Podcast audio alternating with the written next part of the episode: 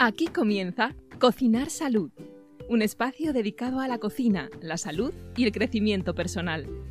Cocinemos juntos la vida que deseas y mereces. Comenzamos.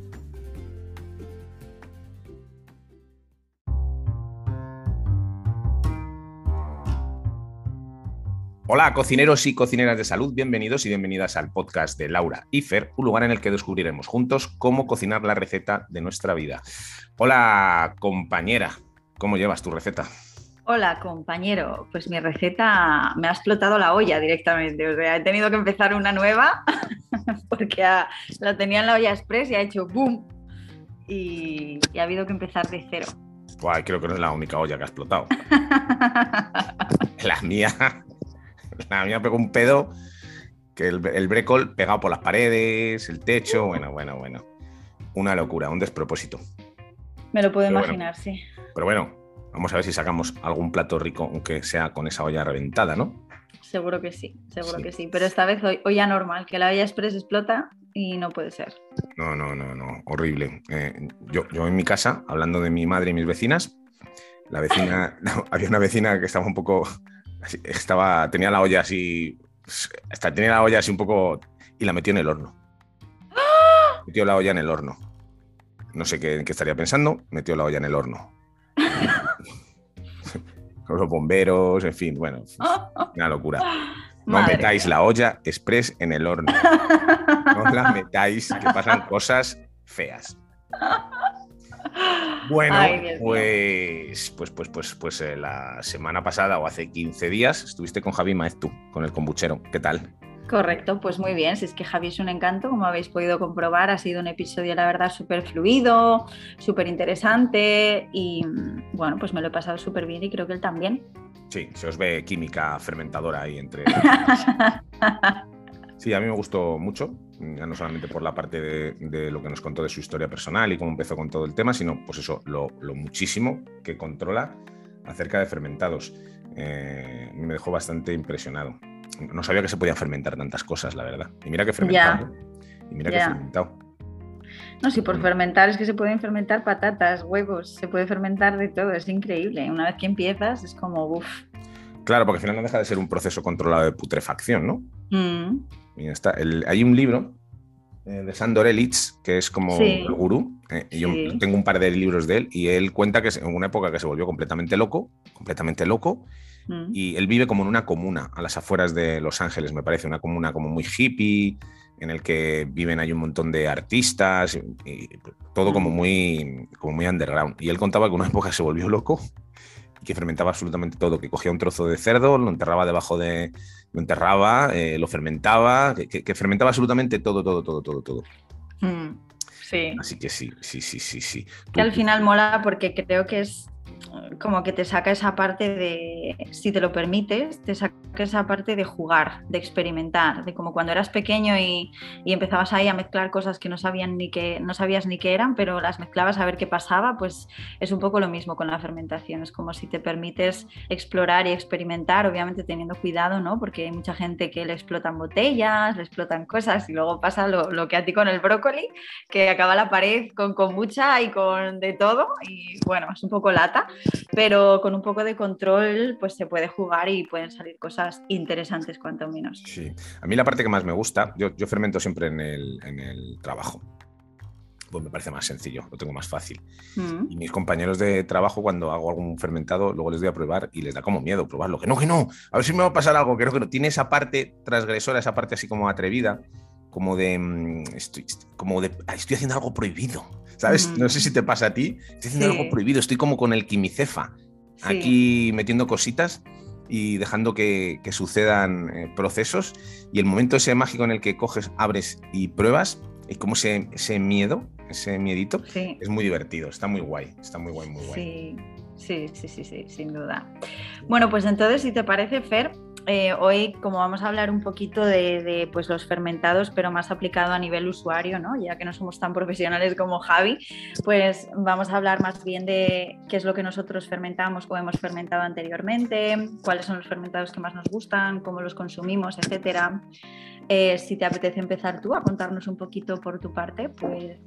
Pues yo no es que haya experimentado mucho con los fermentados, si es cierto que he hecho Sobre todo he hecho fermentados vegetales en salmueras y eh, tipo chucrut con distintos tipos de vegetales. He hecho pues, los típicos pepinillos, cebollas en, salmueras.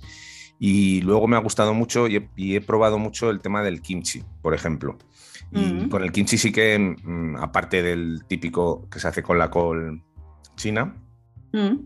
Eh, utilizando ese proceso, para mí me gusta mucho el picante, ¿vale? Me, encanta. Entonces sí que he hecho kimchis eh, con un montón de productos, eh, incluso frutas, con piña, con peras, con manzanas, mezclando peras y manzanas, melocotones con, lechugas, con cogollos de tudela, con acelgas. O sea, em, he hecho muchísimo, muchísimo kimchi. He probado a fermentar tempe, pero la verdad es que em, compré el hongo.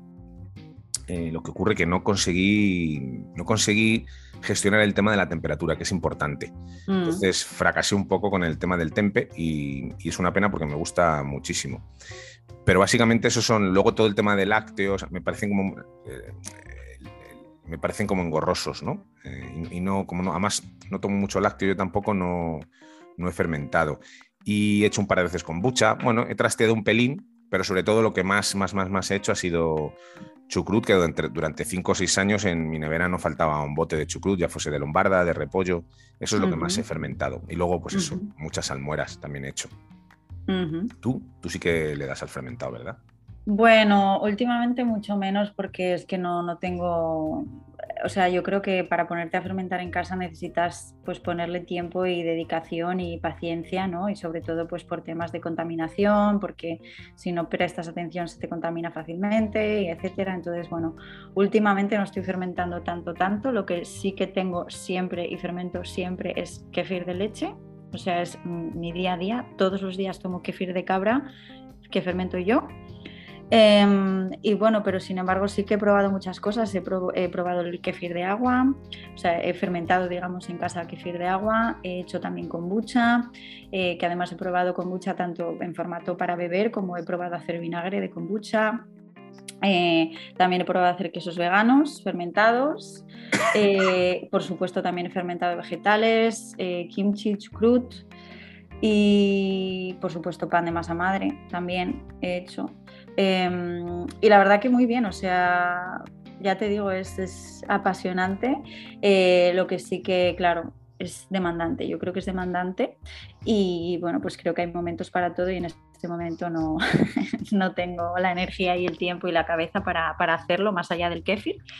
Pero mm, luego también es verdad que aunque no lo esté fermentando yo ahora sí que lo, lo, consumo bastante. Por ejemplo, tempe, nunca me he animado a fermentarlo en casa, pero consumo tempe a menudo porque me encanta, sea de soja o sea de mm, eh, judías eh, o sea de garbanzos.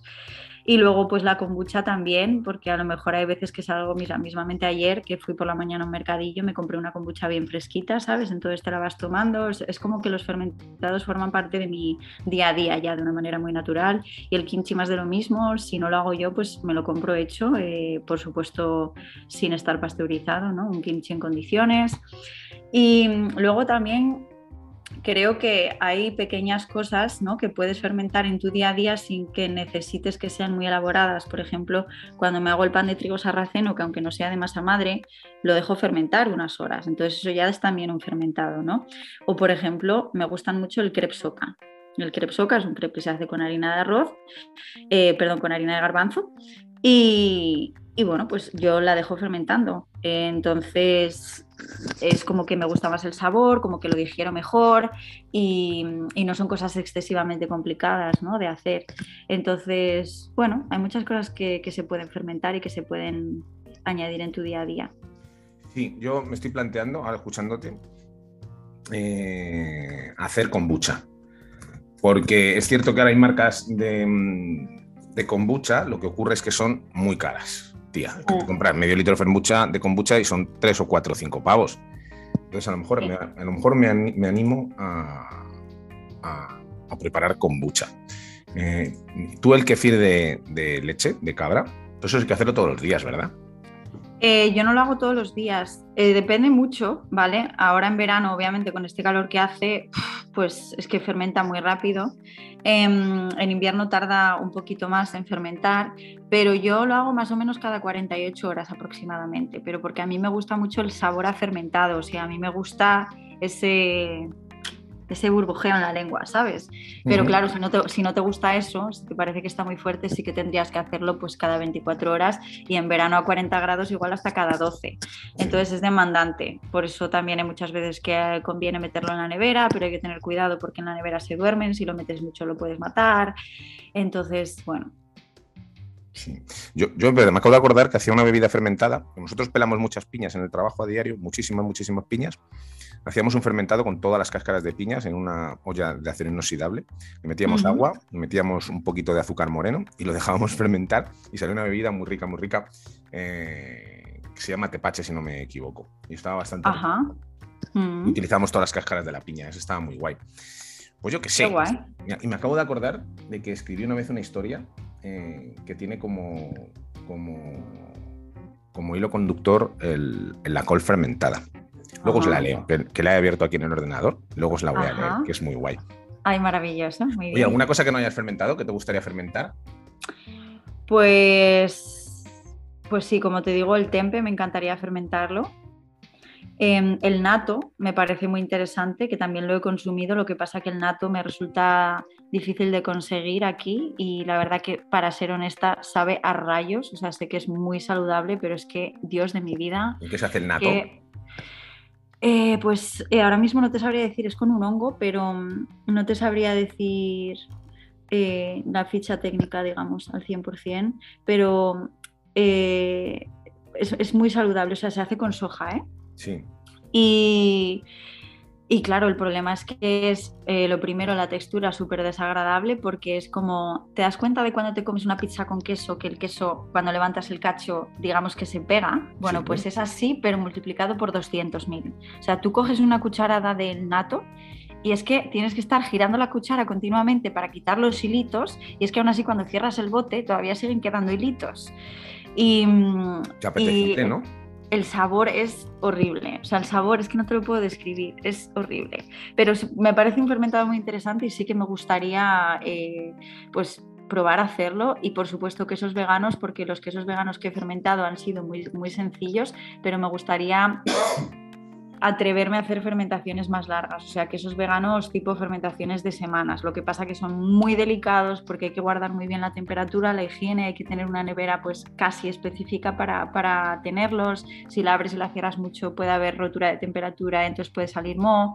Entonces realmente, realmente creo que es muy demandante, pero en algún momento me gustaría mucho probar porque creo que también es muy gratificante saber que después de un mes abres la neverita y dices, wow, esto lo he hecho yo con anacardos. Este queso de anacardos lo he fabricado con mis propias manos. Exacto, oh. exacto. Y si encima se lo untas a un pan de masa madre que has hecho tú, es como, wow, brutal. Bueno, qué guay. ¿Qué es lo que más te sorprendió de la entrevista con Javi Maetu?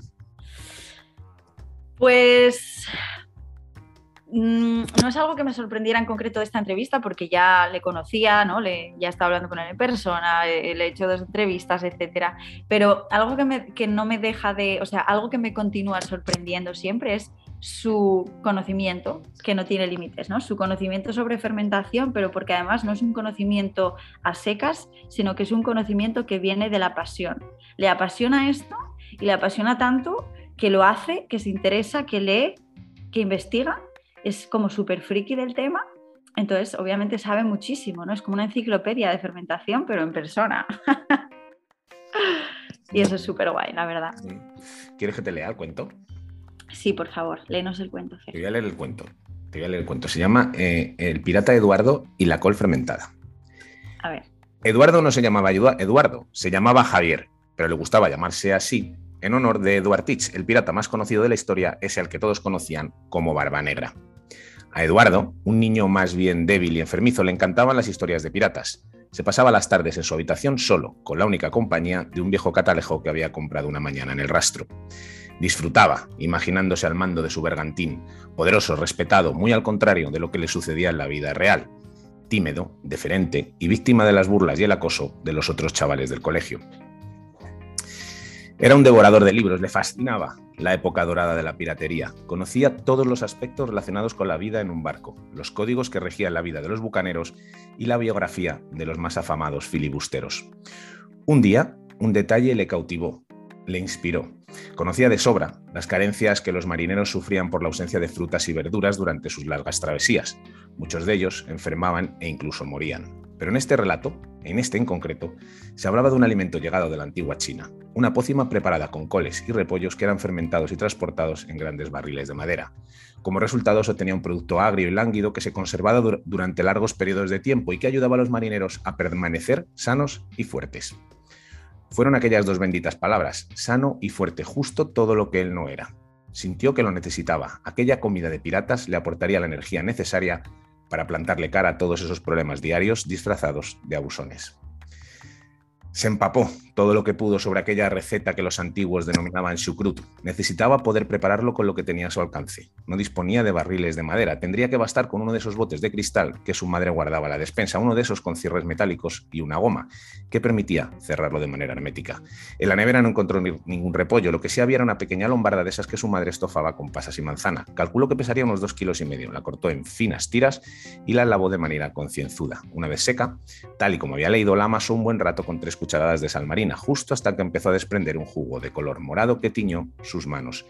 Entonces introdujo la col morada en el bote, apretando bien para que no quedara ni una gota de aire. Cuando hubo acabado, terminó de rellenar el bote con una salmuera que preparó previamente hirviendo un litro de agua con dos cucharadas grandes de sal. Cerró el bote, procurando no dejar ni una gota de aire en su interior, lo subió al desván y lo escondió detrás de un antiguo aparador. Tres semanas y varios incidentes en el patio de la escuela después, decidió subir al desván. Estaba nervioso, impaciente. Había depositado muchas esperanzas en aquel bote de cristal y en su contenido. Movió el aparador y lo cogió exactamente del mismo sitio donde lo había dejado. Le sudaban las manos. Sentía una emoción indescriptible. Al abrir el bote y sentir aquella fragancia, una, lágrima recorrió su mejilla. Había sido capaz de transformar aquella col con sus propias manos en algo maravilloso y lleno de magia. Se sentía pleno, embargado por una emoción que no lograba entender del todo. Años más tarde, al calor de la chimenea, Javier, aquel niño que se hacía llamar Eduardo, ahora con el pelo canoso y arrugas en la piel, sonreía nostálgico mientras recordaba aquella tarde en el desván y todos esos sentimientos que no, le, no logró descifrar en aquel instante. Eduardo, el niño, no entendía que lo que acababa de transformar en esas semanas no era una col, el, que el, tarro de cristal no era lo único maravilloso que se abriría esa tarde. Eduardo no entendía que lo que realmente le hacía sudar, temblar y llorar era que ya no necesitaba llamarse Eduardo, que nunca más tendría que huir de nadie y que ya no necesitaba protegerse detrás de un viejo catalejo. Javier, ahora sí, Javier, había encontrado la única y verdadera magia, esa que cada uno de nosotros llevamos dentro y espera pacientemente a ser destapada. Fin. Pues muy bonito. La verdad que tienes un don para escribir historias. ¿eh? Hombre, mi madre diría que tengo bastantes más dones que, solamente A ver, yo no he dicho que sea el único, ¿eh? He dicho que lo tienes. Ahora, que tengas otros puede ser también. Bueno, me gusta escribir, sí, la verdad es que sí. No lo hago tanto como me gustaría, pero me gusta, me gusta. Pues eso. Muchas gracias pues por compartir con nosotros esta historia. Pues eso, que la col fermentada es un producto mágico que nos hace fuertes y poderosos. Y también el kimchi y el kefir, ¿no? Pues sí, pues sí. Pero bueno, tengamos cuidado con estas cosas de decir mágico, poderoso, etcétera, y superalimento, que como dijimos en el último episodio, os recordamos que esto no es sustituto de muchas cosas. no, no, no, no, no, no, esto solo es un impulsor. Eso una pieza más, una herramienta, una, una, parte del puzzle que somos. Tal cual. Así que Tal cual. Pues yo creo que ya, ¿no? Sí, si te parece, pongo yo el postre. Venga, dale. Así que nada, eh, este como siempre es el momento en el que os pedimos cocineros y cocineras de salud que por favor comentéis, que os suscribáis, que le deis al like a nuestro podcast en cualquiera de las plataformas, también podéis compartir el episodio en redes o con vuestros amigos y por supuesto, como siempre, si queréis contarnos algo, os dejamos el enlace en la descripción del episodio a través del cual nos podéis dejar cualquier sugerencia o comentario. Así que nada, sin más, nos despedimos hasta, hasta el próximo episodio. Hasta el próximo episodio, piratas y piratas. Chao. Chao.